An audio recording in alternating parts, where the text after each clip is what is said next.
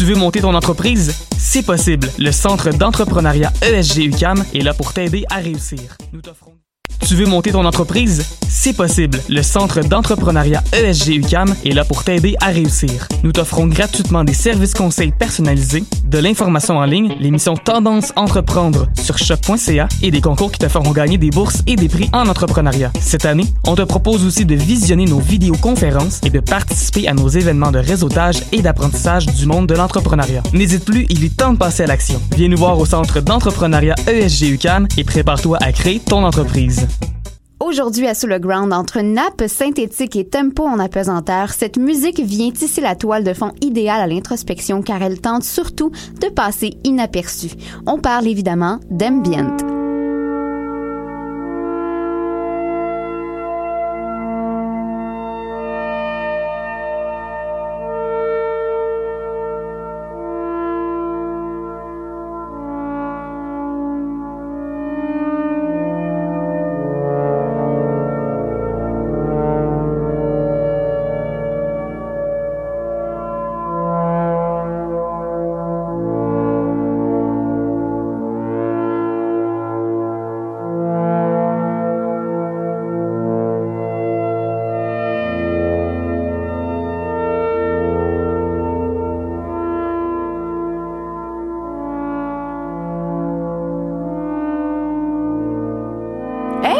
La deuxième saison qui commence tout en douceur. Bonne année 2020. Hein? C'est quoi tes résolutions cette année, Mathieu? À part arrêter de texter. C'était pas vraiment. Très fort. Ben Mathieu texte pendant l'émission, fait que ça va être une super bonne saison tout le monde. Merci d'être là. Euh, moi en tout cas mes résolutions euh, c'est de prendre du temps pour moi et faire au moins deux caca par jour.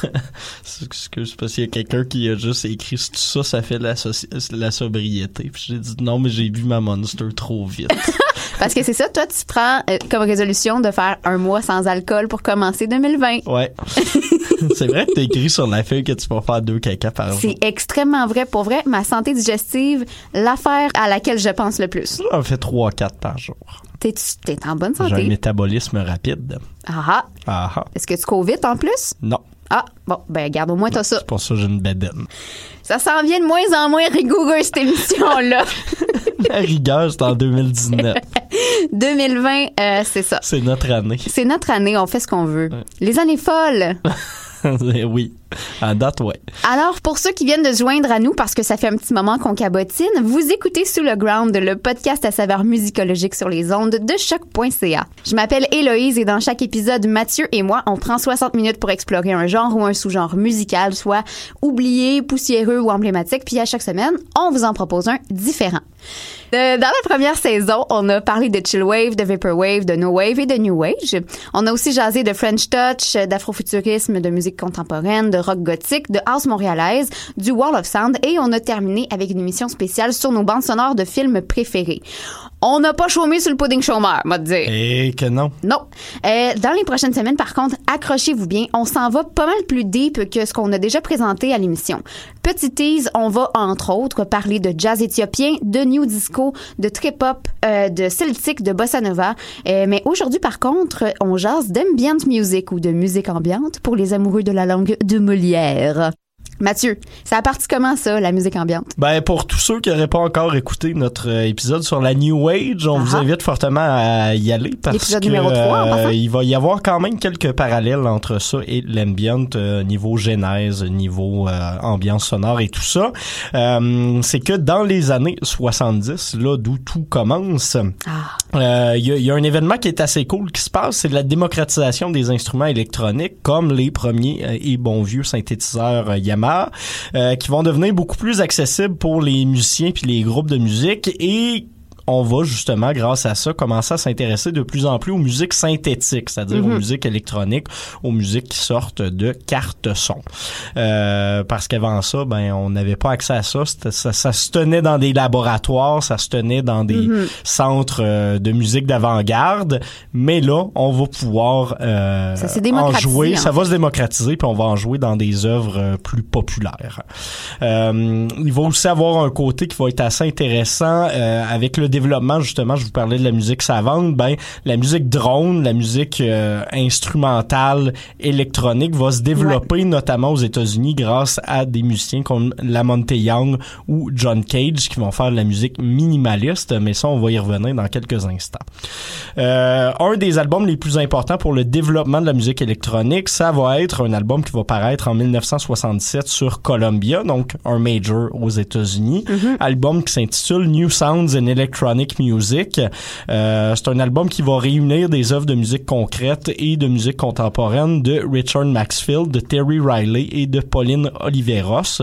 C'est pas un album qui est facile d'approche, mais comme je le disais, c'est sorti sur un major et En ça va 1967, hein, c'est ça? en 67 effectivement et ça va venir rejoindre quand même pas mal de monde autant dans la musique plus contemporaine et l'avant-garde autant que du niveau des, des créateurs de musique populaire à commencer par un certain Brian Eno qu'on peut qualifier de papa de la musique ambiante. Ce qui est drôle, par exemple, c'est que euh, Brian Eno se prédestinait pas, tout à ça, à faire euh, de l'ambiant. Hein. Il faisait vraiment plus dans le rock. Effectivement, on le connaît notamment pour avoir travaillé avec euh, Talking Heads dans les années 80, puis parce qu'en 73, dans les années 70, c'était l'ingénieur de son du groupe euh, glam rock Roxy Music en Angleterre.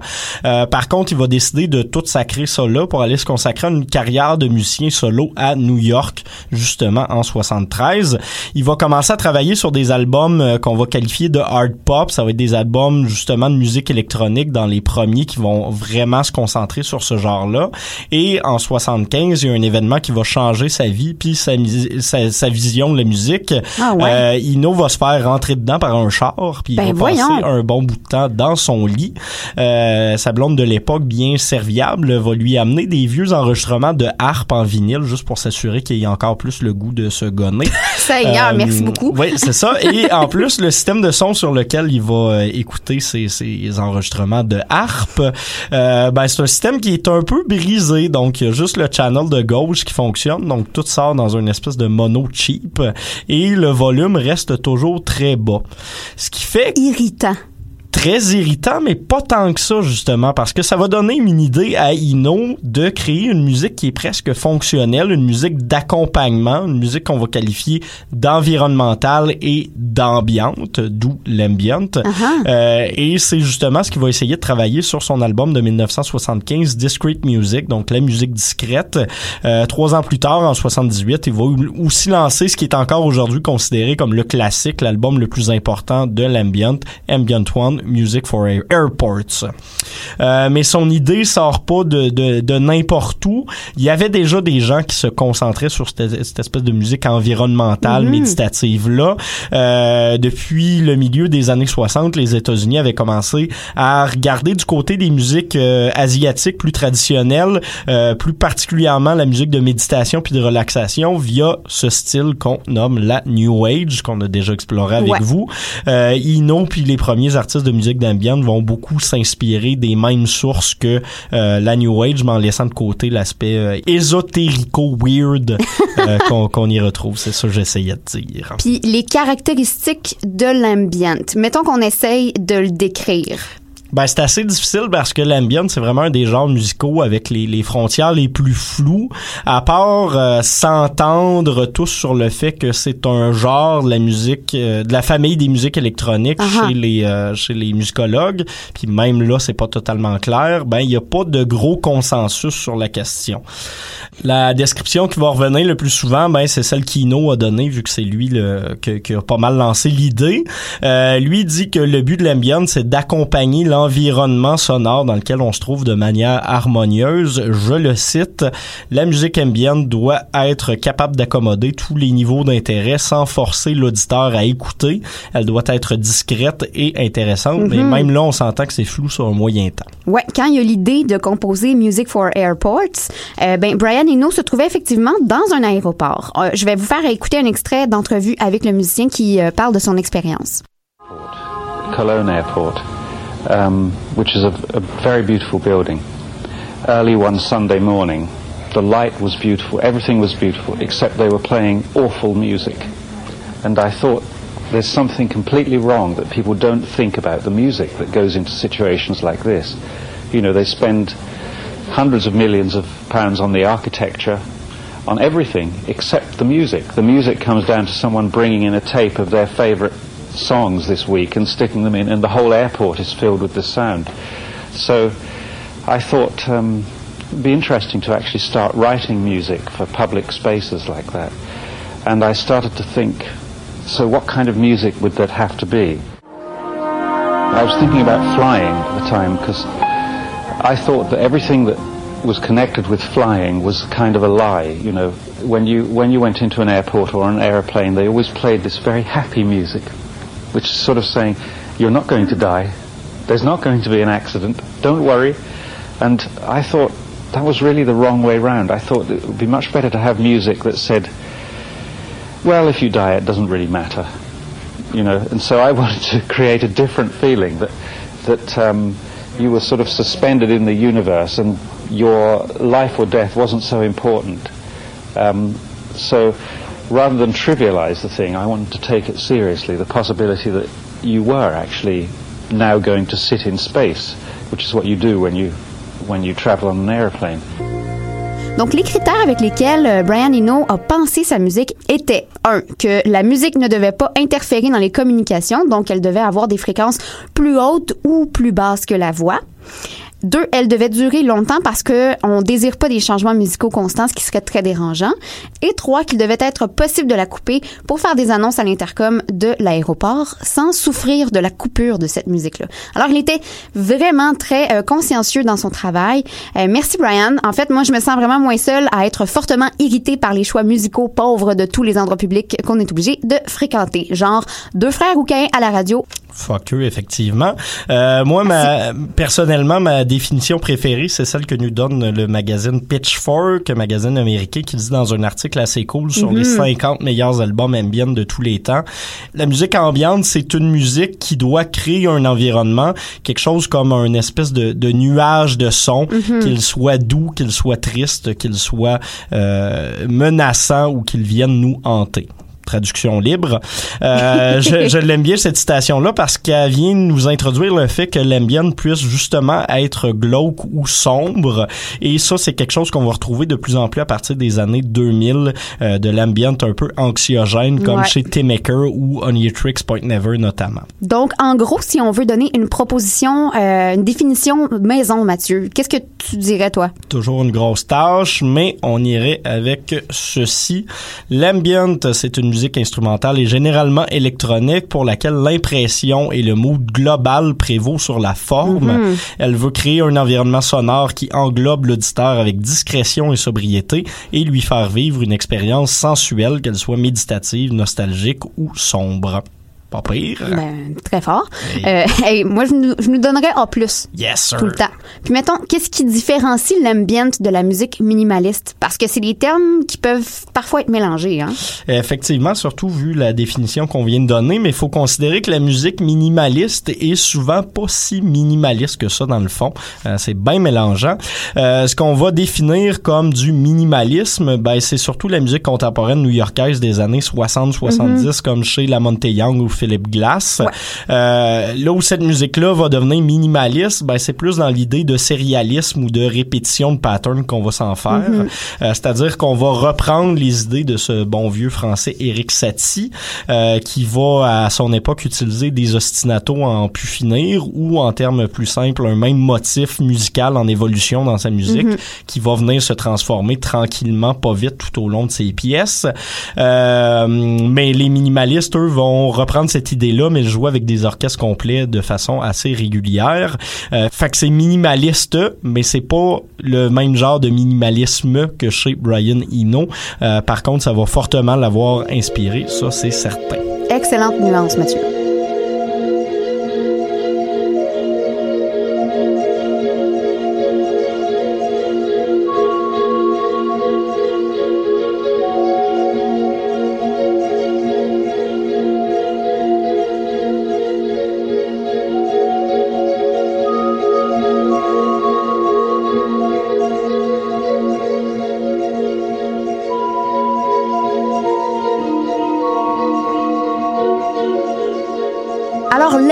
Qui a émergé dans les années 1980, a donné naissance à plusieurs micro-genres. hein. Par la suite, on en a répertorié une dizaine qui partent dans plusieurs directions. On a le dark ambient, ou c'est appelé industrial ambient. On a l'ambient house ou l'ambient techno, aussi, qui désigne la même chose, pas mal.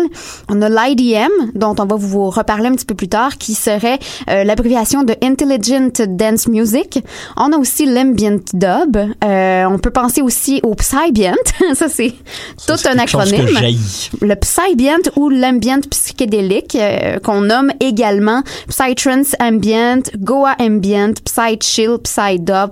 Euh, c'est un style, en fait, de musique électronique qui contient des éléments de trance psychédélique, d'ambient, de downtempo, de dub, euh, de musique ethnique, hein, pourquoi pas, et de musique new age. C'est fait pour des blancs avec des dreads. C'est ça. Oui, c'est ça, d'un beau euh, festival en plein milieu d'une forêt, ça. là, c'est champignons. C'est ça. Euh, sinon, autre genre qui lui est un peu plus intéressant, la space music, c'est de la musique un peu plus contemplative qui va évoquer l'espace et tout ça. C'est beaucoup plus vaste comme son et assez Mhm. intéressant.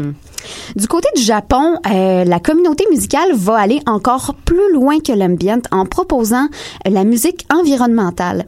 Dans les années 80, les Japonais se trouvent dans un boom économique et c'est une période très florissante dans les domaines artistiques et en design au Japon. La musique environnementale, elle, ce serait comme un vrai euh, paysage musical, un objet sonore qui habiterait l'espace. Mettons qu'on s'imagine au milieu d'un jardin japonais avec des couleurs pastel, une petite fontaine qui émet des clapotis, tout est calme. Ouais, on peut se l'imaginer, vraiment. Euh, en fait, une foule de compositeurs et de musiciens japonais se sont fait connaître à l'époque pour leurs travaux dans la musique environnementale japonaise. Euh, je peux vous en nommer quelques-uns. Vous irez écouter ce qu'ils font. Jo- ah, excusez la prononciation d'avance. Joe Hisaishi, euh, Ryuichi Sakamoto, on a euh, Yazuya. Euh, je, je pense qu'on pourrait vous les écrire dans la description de, de l'émission. Ça va être plus efficace. oui. pour vous autres. Sinon, ben, je peux sans doute vous parler de Satoshi Ashikawa. C'est un groupe, en fait, qui figure sur la compilation Kankyo Ongaku, Japanese Ambient Environmental and New Age Music, dont on va vous faire jouer quelques pièces dans notre mix à la fin de l'émission. C'est vraiment bon. C'est dans nos favoris à Mathieu et moi. Euh, le, le concept dit euh, environnemental de la musique japonaise, c'est c'est un peu une extension des théories sociologiques puis de l'architecture japonaise plus en général parce que ça va s'inscrire dans l'avant-garde des années 60-70 à Tokyo Ouais. qu'on va reprendre justement en musique plutôt vers les, la fin des années 70 et 80 et qui va s'inspirer justement de l'ambient de Brian Eno, de la musique d'Eric Satie, etc., etc. Et dans cette compilation-là, Kankyo Ongaku, euh, le matériel dit New Age de cette euh, de cette compilation-là va venir d'artistes dont le travail a été qualifié de healing music, de musique de de guérison, euh, et qui provenait de la, de la scène un peu plus psychédélique du rock des années 70. Euh, c'est quand même nécessaire de, de tracer les différentes directions musicales que l'ambient a pris parce que ça démontre bien que c'est pas un objet musical statique ou un genre uniforme en soi, comme on vous le disait en vous parlant de ces frontières très floues tout à l'heure. Il n'y a pas juste au Japon que l'ambient a franchement pogné. Il y a l'Allemagne aussi qui aurait été un incubateur important de la musique ambient dans ces années-là, Mathieu. Ben effectivement, le- en, en Allemagne, on avait déjà le krautrock euh, qui était très Mhm. populaire avec des groupes comme Kraftwerk, mais il y a aussi un certain euh, Klaus Schulze, euh, membre du groupe Tangerine Dream, Ah, c'est là qu'on en parle. effectivement, qui va commencer à travailler avec Brian Eno dans les années 70 sous le pseudonyme de euh, Richard Van Fried et qui va fonder en 78 un label qui s'appelle Innovative Communication avec le berlinois Michael Antjes. Euh, le label va rapidement signer un paquet de musiciens électroniques de Berlin et va venir rassembler justement cette scène krautrock là Mhm. qui, qui était très populaire euh, en Allemagne et en Europe à celle de la musique ambient qu'on connaissait un peu plus aux États-Unis. Ça va devenir une, une sorte de marque de commerce de Berlin justement cette euh, jonction là des deux et ça va survivre dans le temps et donner naissance éventuellement à la techno minimale qu'on va souvent euh, qualifier de techno berlinoise dans les années 80-90, euh, une musique très minimaliste en, en termes de techno. Euh, pour les groupes crowd sinon ou kosmische parce qu'en Allemagne on n'aime pas beaucoup le, le, le terme krautrock qui est un Ah terme non? américain semi-péjoratif. Ah. On va parler de musique kosmische donc de musique cosmique. On y reviendra dans un Euh, prochain épisode, promis. Effectivement, ben dans, dans, dans ce courant-là musical, il y a plusieurs artistes qui vont justement se tourner peu à peu vers l'ambient. On peut mentionner, outre Tangerine Dream, les groupes Popol Vuh, Ashra Temple ou les travaux solo de Coney Plank notamment. Bon, on a mentionné des noms relativement connus, mais la musique ambient va plutôt constituer des succès d'estime un peu sporadiques, sans jamais vraiment devenir ultra populaire. Euh, il y a une exception notable, ceci dit, qui va survenir en 1992 avec un album fort du genre, Mathieu. Effectivement, album fort, c'est le cas de le dire. Il y a l'anglais Richard David James, qu'on connaît surtout sous son nom de Afex Twin, qui va sortir la compilation Selected Ambient Works 85-92, qui va devenir un énorme succès critique et populaire. Euh, plusieurs critiques vont d'ailleurs affirmer que c'est avec ça qu'Afex Twin va populariser Mhm. un nouveau sous-genre qu'on vous a déjà mentionné, la IDM, euh, genre à ne pas confondre avec la EDM. IDM veut pareil. dire Intelligent Dance Music, justement en réaction à la Electronic Dance Music. Toutes choses de son Euh, contraire. Et ben, effectivement. Euh, sinon, le genre va aussi poursuivre son petit bout de chemin par la suite, mais je voulais mentionner notamment l'arrivée euh, au début des années 2010 du label Ends in the Dark, label français basé à Besançon en France. Euh, ils sortent pas mal de stock assez tripant, honnêtement. Euh, moi, je suis particulièrement fan des albums de Saad, formation ambienne de Toulouse, ou également, autre album fort intéressant en 2019, le premier solo de Ben Chimie. En France aussi, on pourrait parler, euh, juste dropper son nom, euh, Lucette Bourdin, Effectivement. euh, qui est très active encore aujourd'hui. Elle sortait des albums sur une madame. Une OG. Ouais, ouais, ouais. Fait qu'on a vraiment beaucoup euh, derrière la cravate.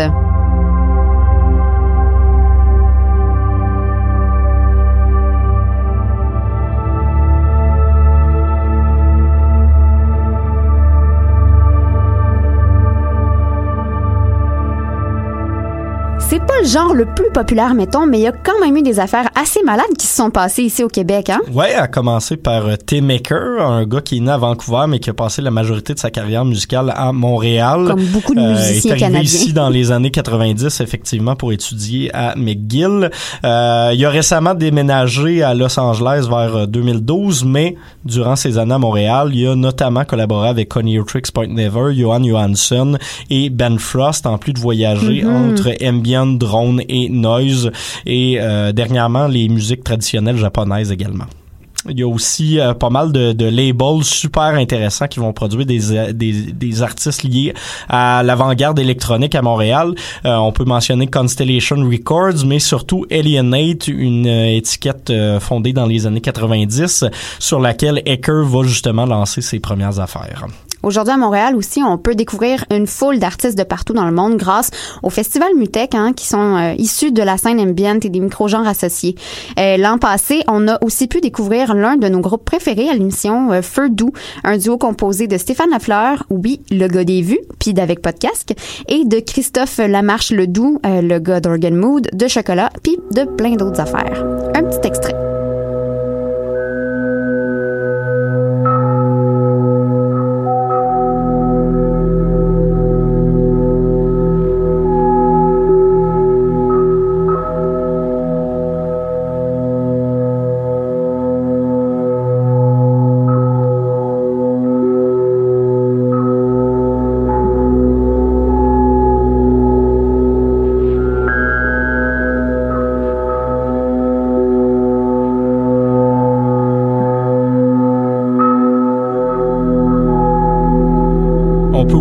Mentionner le groupe euh, néo-écossais Boards of Canada qui font du très bon stock puis qui sont assez connus également sur l'étiquette Warp Records. Et si on veut s'en aller du côté du UK, on s'éloigne de chez nous, mais je le mentionne, Craven Falls euh, qui vient de lancer son tout premier album, euh, assez intéressant. Vous le retrouverez au palmarès électronique sous peu.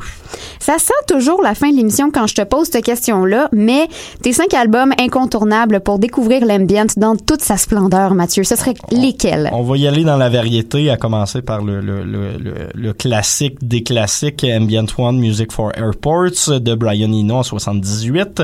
Sinon, euh, une, une autre OG, euh, Pauline Oliveros, avec son album Deep Listening en 89. C'est un des premiers, euh, c'est un de ses premiers travaux plus dans l'ambient, dans la musique drone. C'est assez intéressant ce qu'elle a fait, cette Ouais, madame-là. fort. Euh, 2011, on le qualifie d'ambient cet album-là. Un gars qui a travaillé toute sa carrière sur le thème de l'Alzheimer et de la mémoire. C'était assez cool Wow. ce qu'il fait euh, en remixant des, des, des vieux édits de musique des années 40-50 de Caretaker, un anglais qui a fait paraître en 2011 un euh, des meilleurs albums de la dernière décennie, NMT Bliss Beyond the World. En 2016, je vous les ai mentionnés tantôt, Saad avec l'album Verdaillon qu'ils ont composé avec un orgue d'église et finalement j'irai en 2017 avec Sarah Davachi, artiste que j'apprécie particulièrement, qui tire un peu vers le néoclassique par moment avec l'album All My Circles Run. Mon anglais est toujours aussi bon. C'est tout pour aujourd'hui. On vous invite à vous abonner à notre émission sur Apple Podcast et sur Spotify pour ne pas rater un seul épisode. On a aussi une page Facebook et un Instagram. On est disponible également en rattrapage sur le site web de choc.ca. Partout, partout, partout. On est partout. Achetez-nous, suivez-nous, likez-nous. C'était c'était Héloïse Léveillé et Mathieu Aubre. La semaine prochaine, on jase de New Disco.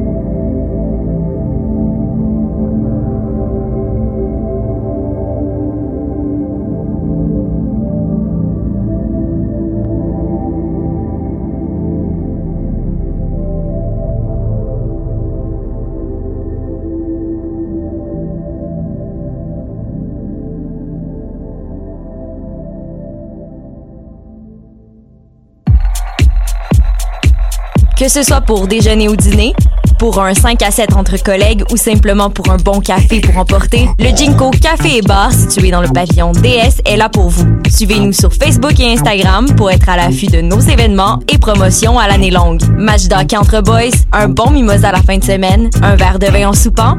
Jinko Café et Bar.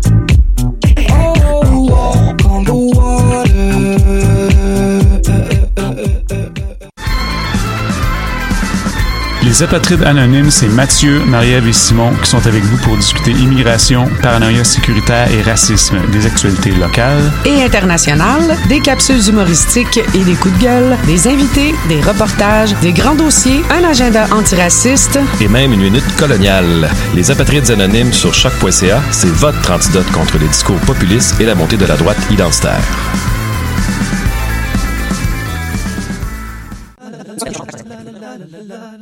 Les principes du changement en spectacle 5 à 7. OK. Le Quai des Brumes. Le 29 janvier. OK. Le Quai des Brumes. En 5 à 7, le 29 janvier. Bonsoir janvier. Une soirée tout en humour et en musique. Les principes du changement avec invités très spéciaux. Contribution volontaire. Bienvenue aux intéressés. Bonsoir ou bonjour, c'est Oxpo Puccino et vous êtes sur les ondes de choc. c'est pour ça que ça bouge comme ça. Oh fucker, c'est ça. Que ce soit pour déjeuner ou dîner, pour un 5 à 7 entre collègues ou simplement pour un bon café pour emporter, le Jinko Café et Bar situé dans le pavillon DS est là pour vous. Suivez-nous sur Facebook et Instagram pour être à l'affût de nos événements et promotions à l'année longue.